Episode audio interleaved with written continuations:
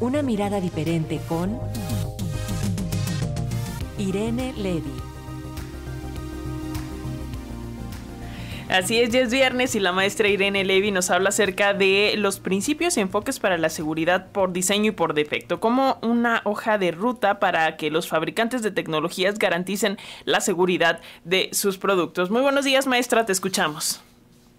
Hola, muy buenos días. Pues sí, es viernes y con cafecito les platico de este documento. Se trata de un documento muy interesante que se acaba de publicar el 13 de abril, es decir, ayer, sobre el, tema de la ciberseguridad. Como sabemos, cada vez más existen ataques de, de, seguridad a, no solamente a empresas, a gobiernos, sino también a particulares.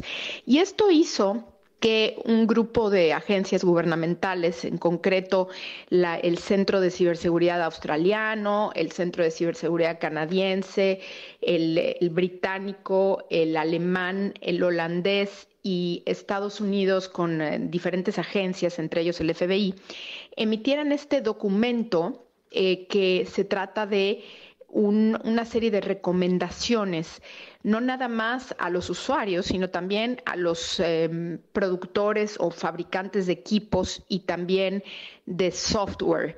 Eh, en este sentido, em, no es un documento, no es una ley, sin embargo, sí está basado en algunas eh, leyes o normas que ya se emitieron, por ejemplo, el Acto de Ciberseguridad de la Unión Europea y lo que hace este documento es eh, emitir, como dije, diferentes recomendaciones. No es un documento muy largo, es un documento de 16 páginas apenas. Y lo que dice en, concreto, por ejemplo, le recomienda a los productores de software que la carga dice, bueno, es que la carga de, la ciberseguridad últimamente o, en general la están poniendo a los usuarios, es decir, pues es nuestra culpa y es nuestro problema y es nuestra responsabilidad cubrirnos cuando en realidad también los productores de software y los fabricantes de equipos tienen esta obligación eh, y no solamente en el, en el cliente. Y dice, bueno, pues deben desarrollar sus productos eh, y, actualizarlos estos fabricantes de software según lo que vaya sucediendo en la, en la tecnología. No deben quedarse con el mismo software, sino que lo tienen, estar, tienen que estar adaptando.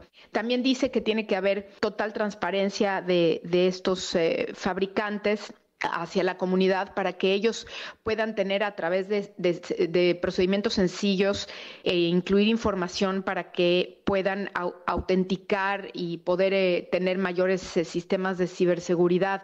Deben también construir dentro de sus empresas estructuras que permitan facilitar la protección de los, de los equipos y del software.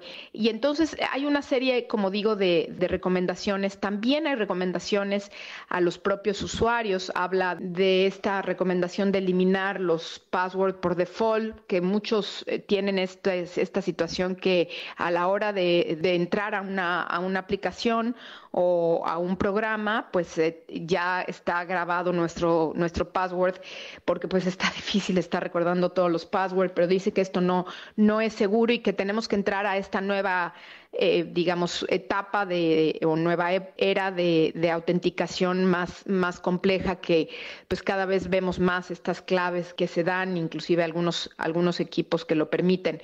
En este sentido, bueno, pues es, es un documento muy interesante y yo creo que vamos a ver cómo las empresas de tecnología de la información acogen este documento y estas recomendaciones. Me parece que son un poco generales, pero vale la pena leerlas y conocerlas y vamos a ver cómo viene la evolución que me parece que ya es un tema que está en la mesa inclusive de muchos gobiernos, la evolución de los equipos y de la ciberseguridad, que es un tema que cada vez molesta y, digamos, ataca más a la integridad, no solamente, diría yo, de los patrimonios, sino también de las personas. Y esto es, pues, algo muy importante. Hay niños, adolescentes involucrados en esto. Eh, veremos qué pasa. Es un documento interesante. Intentaré próximamente subir la liga. Lo que pasa que está complicado porque está en PDF, pero lo, intentaré subir a mi Twitter, eh, que es arroba soy Irene Levy. Y por último, nada más comentarles esta evolución que tenemos de Twitter. Pues ahora hay, hay gente todavía más molesta porque, bueno, ya vienen cambios, ¿no? Ahora ya sabemos que podemos tener eh, tweets más largos de los, de los caracteres que se permitían y ahora vendrá por 5 dólares la posibilidad de, en esta versión de pago de Twitter al mes, 5 dólares, se podrá, no solamente será esta situación de la estrella de Twitter Blue, sino que también se podrá editar los tweets en esta nueva opción llamada Write y podremos escribir artículos, etcétera, etcétera. Es em, un cambio pues realmente radical a Twitter, el Twitter como lo conocíamos y como lo dije en este espacio hace unos meses pues se acabó y viene una evolución a una red social distinta. Todavía no sabemos si mejor o peor.